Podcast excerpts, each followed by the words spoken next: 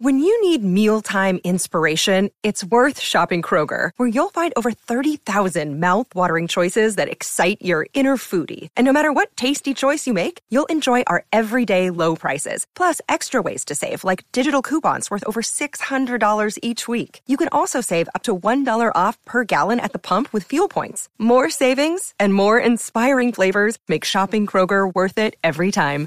Kroger, fresh for everyone. Fuel restrictions apply. Buenos días a todos, soy Víctor Abarca y estás escuchando Expreso con Víctor, el podcast diario sobre tecnología, tecnología que importa y cultura digital. Hoy estamos como una especie de mañana de después, porque ayer tuvimos la keynote de Apple, la presentación, donde Hubo muchísimas sorpresas y si no escuchaste el especial que hice ayer, deberías parar ahora mismo este e irte a ese episodio. También te voy a hablar de la actualización novedosa de Nintendo y el informe demoledor que hará temblar los cimientos de Instagram. Bueno, cada dos por tres tenemos uno de esos informes demoledores y al final no tiembla nada, pero vamos allá. Bueno, no sé si te habrás recuperado de, todo lo que vimos ayer de la keynote de Apple de ayer, porque yo, yo por lo menos no, ¿eh? O sea, todavía sigo como diciendo, madre mía, o sea, estoy como en, ese, como en esa mañana de después diciendo, madre mía, ¿qué ha pasado? ¿Qué pasó ayer? Bueno, pues han pasado muchísimas cosas, porque mm, la verdad es que el evento de ayer no diría, a ver, no diría que fuese histórico, porque no han presentado ninguna línea de nuevos productos, o de producto nuevo, mejor dicho, pero sí que han renovado muchísimas líneas de productos que usamos en nuestro día a día, cosa que me parece básicamente esencial. Fue un evento muy especial con ese iPad mini que a mí personalmente me parece una fantasía. Pero no voy a volver a hablar ni del iPhone 13, ni del nuevo Watch, ni de ese mm, iPad. Por eso, si quieres saber más sobre todo lo que se presentó ayer, lo que te diría es que fueras a escuchar el episodio de ayer. Lo que sí que quiero contarte hoy es que la fecha del próximo lanzamiento de iOS 15 está, está, está dentro de nada. Será el 20 de septiembre y lo hará junto con iPad OS 15. Estará disponible con varias novedades como por ejemplo la posibilidad de iniciar llamadas FaceTime incluso con usuarios de Android y compartir más fácilmente cosas a través de iMessage y mejores direcciones en Maps. iOS 15 además va a poder ser descargado desde un iPhone 6S en adelante, lo cual me parece, me parece, oye, pues de aplaudir que sigan actualizando dispositivos que ya tienen pues un tiempecito, ¿no? Vale, y dejamos descansar un poquito a Apple para pasar a Nintendo, que es otra empresa que ya sabes que me encanta. Y es que a través de un tweet publicado anoche hemos conocido que la última actualización del software para Switch ya está disponible, incluyendo la capacidad de emparejar dispositivos Bluetooth para la salida de audio. Hola, gracias Nintendo, llevamos un tiempo esperando esto, quizás voy a poder jugar con mis AirPods. Este nuevo soporte que llega de la mano de una actualización solventará una de las demandas históricas que se pedía para Nintendo Switch. Desde su lanzamiento en 2017 hemos echado de menos la posibilidad de utilizar auriculares con conectividad Bluetooth para poder disfrutar de su experiencia de jugabilidad, por ejemplo, cuando estamos en el tren, en un avión, donde sea. Es decir, sí, vamos a poder jugar con nuestros AirPods, sí, vamos a poder jugar con nuestros auriculares Sony. Eso sí, esta actualización no incluye el uso de micrófonos Bluetooth. La versión 13.0.0 también informó de la posibilidad de conectar hasta dos mandos inalámbricos compatibles con el sistema mientras se está utilizando el audio Bluetooth un audio que, por cierto, no se va a poder usar mientras la comunicación inalámbrica local esté activada. Es decir, tiene bastantes restricciones en cuanto al módulo de Bluetooth se refiere. Que, oye, ¿por qué estas restricciones no las resuelven con el nuevo modelo de la Nintendo Switch? No lo sé. Veamos a ver eh, qué pasa, pero bueno. Eh, voy a hacer aquí una pequeña pausa porque me parece que es como el punto perfecto, ya que después tengo dos noticias bastante extensas, una sobre Instagram y otra sobre Xiaomi que ha sido una noticia de última hora. Y mm, es que si no, como que el podcast se va a quedar como súper descompensado. Así que hago ahora una pausa, bebo un poquito de agua, que después del día de ayer lo necesito, y continuamos.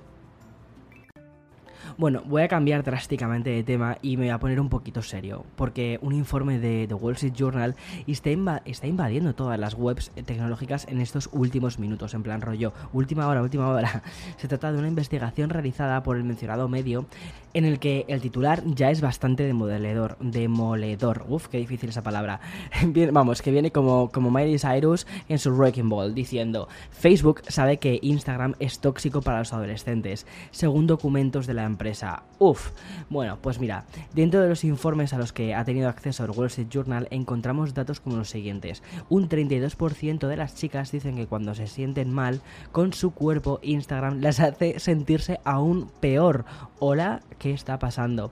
Informes internos de Facebook reconocen que el contenido de Instagram y con contenido me estoy refiriendo al feed, a anuncios o a las propias publicaciones afectan a la salud mental de muchísimos usuarios, especialmente al de los adolescentes. Y la investigación además incluye algunas de las diapositivas internas que ilustran las reuniones en Facebook y que empeoran con reflexiones como por ejemplo la siguiente, diciendo así, empeoramos los problemas de imagen corporal para una de cada tres adolescentes. Cuando dice una de cada tres adolescentes se refiere a aquellas que ya había informado de sus problemas psicológicos y de su, y de su autoestima. Pero es que esto no se queda aquí. Me parece también bastante curioso que este informe se refiera en femenino.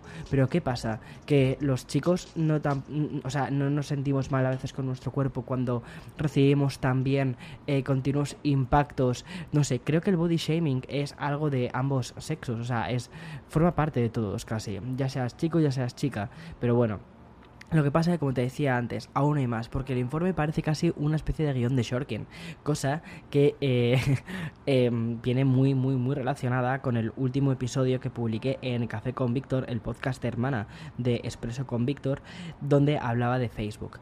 Vale, pues eso, como si fuese un guion de Shorkin, eh, va a ritmo de metralleta, diciendo, los adolescentes dijeron a los investigadores de Facebook que se sentían adictos a Instagram y querían revisarlo con menos frecuencia, pero no tenían el autocontrol para frenar su uso.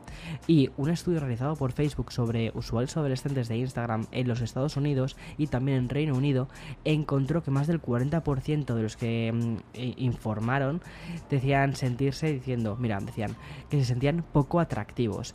Dijeron que los sentimientos comenzaron cuando usaban Instagram. Bueno, después te voy a contar unas cuantas cosas sobre esto porque es que me parece muy, muy fuerte todo.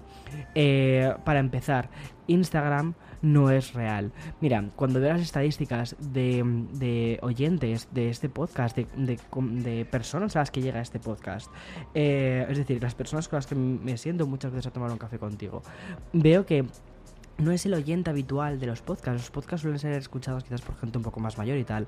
Sé que mi audiencia, nuestra comunidad, es un poco más joven. Y quiero decirte una cosa. Eh, lo que ves en Instagram, aunque ya sé que lo has escuchado un trillón de veces, es falso. Yo sí, me puedo considerar influencer en Instagram. Tengo el tic de verificación y todas estas cosas que yo creo que como que te validar un poco, ¿no? Para decir, sí, soy influencer. Influencer con Z, ¿vale? Porque es como influencer a media asta. Pero bueno, y de verdad que lo que publicamos ahí es falso. Es una especie de sensación de la vida que tú quieres eh, transmitir o que te hace sentir bien. Yo nunca posteo una foto cuando salgo mal, no posteo cuando creo que salgo mal, que son muchísimas, ¿vale? No posteo una foto cuando no estoy feliz, no posteo una foto cuando... Es decir, cuando me siento de cualquier forma vulnerable, no posteo una foto. Y siempre parece como que muestro esa imagen casi de, de, de, superhéroe, para, quizás para algunas personas, que cuidado, y me alejo muchísimo de eso. Eh, eh que no es cierta, no es una imagen real. O sea, al final es una imagen un poco más aspiracional, pues como la de una revista, pero tienes, o sea, yo creo que hay que comprender que Instagram es eso, es la revista que tú te montas en tu cabeza, pero no es real. No sé, eh, creo que eso es un, creo que eso es un tema muy, muy, muy interesante, pero y que yo creo que muchísimas personas que, que mm, trabajamos en las redes sociales, que estamos ahí, que mm, podríamos considerarnos influencers porque influyes en la opinión, influyes en incluso leyéndolo aquí un poco en este informe, en el estado de ánimo de otras personas. Creo que tendríamos que ser más conscientes de este tipo de cosas y mm, quizás postear con menos filtros. No lo sé, no lo sé. O directamente hacer que la gente entienda que lo que tú estás posteando con ese filtro es eso, es una realidad filtrada, es un porcentaje muy pequeño de tu día. Vale, continúo con, con todo lo que mm, estoy leyendo en este informe porque es que es una locura. Además, Facebook descubrió que entre los adolescentes que dijeron que tenían pensamientos suicidas, el 13% de los usuarios del Reino Unido y el 6% de los usuarios de Estados Unidos dijeron que estos impulsos se podían rastrear hasta la aplicación. Hola, o sea, ¿de qué, de qué estamos hablando? O sea, por favor, por favor, o sea, eso es ya muy fuerte. Eh, es Instagram, son las redes sociales mm, sitios que sirven o que, sirven, que utilizar la palabra servir en este contexto no es, no es nada acertado, eh, que digamos catalizan, catalizan ese tipo de pensamientos, podrían llegar a serlo. Por eso creo que de verdad es muy importante eh, hacer una muy buena criba de las personas a las que sigues. Yo sigo a muy poca gente, si te vas a mi Instagram verás que yo sigo a muy poca gente y muchísima gente de la que, a la que yo sigo son amigos de verdad, amigos que he conocido en mi vida real o personas que quizás he conocido simplemente en internet, pero que considero que me están transmitiendo una vida real, que están siendo sinceros. Puedo estar más o menos de acuerdo con sus opiniones, pero que se tal y como son. ¿Sabes? Que no me van a ir diciendo, mira lo que yo tengo que tú no tienes. O mira este six-pack, mira estos abdominales que yo tengo y que tú no tienes. Chicos, si los tienes y te quedan bien, pues, pues genial, sé feliz, disfrútalos, estupendo. Pero, pero hacer body shaming constantemente, o ya no solo body shaming, sino también con esta especie de cultura de de mira lo que yo tengo que tú no tienes, ¿no? Eh, hay muchas formas de mostrar algo que tú tienes y que otra persona no tiene, pero creo que en el momento en el que haces eso, que sea tu eje de la conversación y que lo que buscas es que la otra persona se sienta menos porque no tiene algo, no tiene acceso a algo, eh, me parece que ahí es donde está el error, ¿vale? Eh, pero bueno, entonces mi mayor recomendación que puedo darte es haz un cribado. cierra los ojos o mejor dicho, abre bien los ojos y ve perfil por perfil por perfil de los que sigues en Instagram y diciendo, esta persona me hace sentir bien o mal. ¿Vale? Sé que es mucho más difícil hacerlo en la vida real, que también deberíamos hacerlo. ¿Es esta persona tóxica con nosotros? Si es tóxica, no es tóxica. Pues mm, mm, si es tóxica, la quiero fuera de mi vida. Si no, si no es tóxica, si me está aportando cosas, la quiero dentro de mi vida. Vale, pues lo mismo, y es aún más fácil hacerlo en Instagram, porque lo tienes literalmente a golpe de un clic.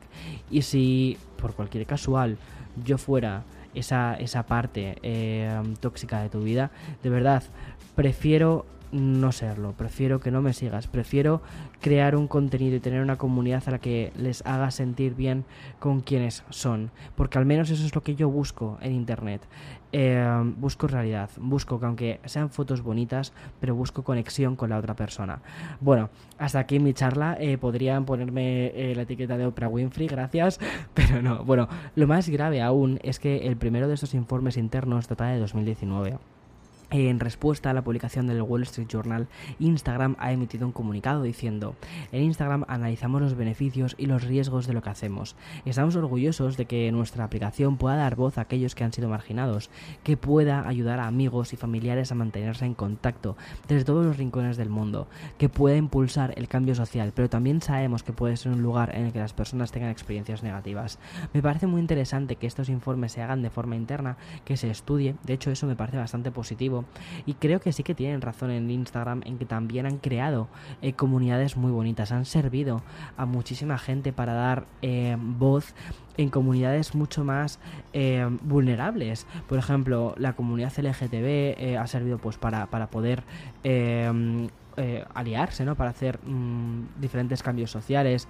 Muchísimas otras comunidades mm, también. Puedes encontrar incluso comunidades de personas a las que les encantan los Legos y sentirte eh, que formas parte de una comunidad virtual de personas a las que les gustan los Lego o los videojuegos de cierta categoría, yo que sé, plataformas o lo que sea. No sé, eso sí que me parece que son herramientas útiles, pero creo que el cribado, el pensar primero en ti mismo, en tu salud, en este contenido me aporta algo o no me aporta nada. Eso es algo que deberías de hacer, pero no solo con Instagram, también con YouTube, también con Twitter. Yo cada X tiempo de verdad, o sea, aquí soy súper no sé, lo hago como súper a rajatabla, ¿sabes? De sí o no, nada a medias, sí o no, me gusta o no me gusta, me aporta o no me aporta. Porque chico, ya tenemos suficientes movidas negativas en nuestro día a día, ¿sabes? Ya tenemos suficientes impactos, eh, que si el medio ambiente, que si no sé qué, eh, como para encima una plataforma que tú haces para, que tú consumes para entretenerte, como son las redes sociales, que se conviertan en otra forma de, de mensajes negativos para ti mismo. Así que no, así que no cierra el Instagram. O sea, no cierra el Instagram, pero eh, criba el Instagram, criba el Instagram, criba el Twitter, criba el YouTube. Criba todas estas cosas y quédate con lo que realmente importa. ¿Y qué es lo que importa? un café con tus amigos. De verdad, eso es lo que importa, la vida real. Vale, y continúo. Aquí mismo yo me estoy tirando piedras contra mi tejado, pero de verdad, o sea, es que me da tan igual todo. O sea, valoro mucho más a lo que es la humanidad que el que el volvernos locos mirando una pantalla. Muchísimos amigos eh, creo que esto y esto lo puedo o sea es que además esto lo puedo eh, poner puedo poner la mano en el fuego de esto pero yo cuando estoy con mis amigos no miro nunca el móvil tengo siempre el teléfono apagado no me meto en redes sociales no estoy buscando nunca vías de escape. ¿por qué? porque la realidad la realidad es más importante que la ficción y qué es internet ficción ficción a veces es una ficción muy bonita, cuando la creamos. Pero cuando te metes en una ficción extraña, ¡puf! Es como si te metieras en una película que no te gusta ver. Chico, pues cambia de canal. Vale, ya está. Eh, si hoy, bueno, hoy he esperado un poquitín más, ¿vale? Para publicar Expreso. Em, es porque sabíamos que Xiaomi tenía su particular evento que justo a la hora de locutar todavía no había em, salido. Entonces hemos decidido esperar un poquito. Vale, el principal anuncio de la compañía china ha sido el nuevo teléfono, el 11T Pro, que pertenece a su serie 11T y cuya gran novedad es el sistema de carga rápida HyperCharge. Según han informado durante su presentación, este nuevo dispositivo tiene una batería, una batería de 5.000 mAh y un cargador de 120 vatios que permitirá cargar el 11T Pro de 0% eh, de batería al 100% en tan solo 17 minutos. Las otras características que podemos también resaltar son el procesador Snapdragon 888, la cámara de 108 megapíxeles, la pantalla OLED de 6,67 pulgadas y con 120 Hz y con una resolución de 1080. Respecto a su diseño, podemos dibujarlo como una especie de modelo algo más cuadrado, una parte posterior hecha de plástico y sin curvas en el lateral de la pantalla, mientras que el precio del Xiaomi con 8 GB de RAM y 128 GB de memoria es de 649 euros 768 dólares aquí, ¿vale? El modelo de 12 GB y 256 GB de almacenamiento, o sea, RAM por un lado eh, y almacenamiento por otro, este alcanza los 749 euros, 888 86 dólares, perdona, aquí en Estados Unidos. Además de presentar otros dos teléfonos de gama baja en la gama 11T, el otro gran hit del evento ha sido su nuevo tablet, algo que no ocurría desde el 2018. Se llama Xiaomi Pad 5. Eh, me acuerdo cuando Xiaomi ponía la, ponía la etiqueta de Mi Pad, Mi Pad, que me recordaba muchísimo, o sea, tanto tipografía, colores elegidos, o sea, fotografía, o sea, todo recordaba muchísimo, muchísimo los iPads, pero bueno. Eh, bueno, pues este, mm, este iPad 5 se parece muchísimo estéticamente al iPad Pro. Incluye entre sus especificaciones una pantalla de 11 pulgadas y 120 Hz de refresco, 4 altavoces, 6 GB de RAM, procesadores Snapdragon en su versión 860, una cámara de 13 megapíxeles y un sensor de otros 8 en la parte delantera. Y el precio con el que va a salir a la venta va a depender un poco de qué tipo de versión pero va desde los 349 euros hasta los 399 euros, sobre todo dependiendo de, como te decía antes, la capacidad que pongas. El precio me parece súper interesante, sobre todo teniendo en cuenta que lleva una pantalla de, con una tasa de 120 Hz. Lo que no sé es la resolución que tiene y la calibración de colores. Pero bueno, oye, ahí están, ahí están haciendo sus cositas. Y nada, aquí terminamos el episodio de hoy de Expreso con Víctor. Madre mía, tengo la sensación de que, bueno, es que no, sin sensaciones ni nada, es que entre ayer y hoy, ¿vale? En, el, en la franja de 24 horas he publicado tres episodios de Expreso, de los cuales este es de 18 minutos porque, porque o sea, básicamente porque me ha dado por ponerme en plan rollo Oprah Winfrey a hablarte de las redes sociales, porque si no se hubiese quedado en 10 minutos y chimpún. Eh, y luego todo lo que pasó ayer con, el, con la keynote, que fueron media hora, vamos, que literalmente llevo 24 horas delante del micrófono. y lo que queda, eh, en fin, que tengas un feliz día, estamos a mitad de semana, que tengas una feliz semana por delante y recuerda, las redes sociales no son la realidad, son ficción. Chao, chao. Hasta mañana más, mañana más, mañana más y mejor. Chao.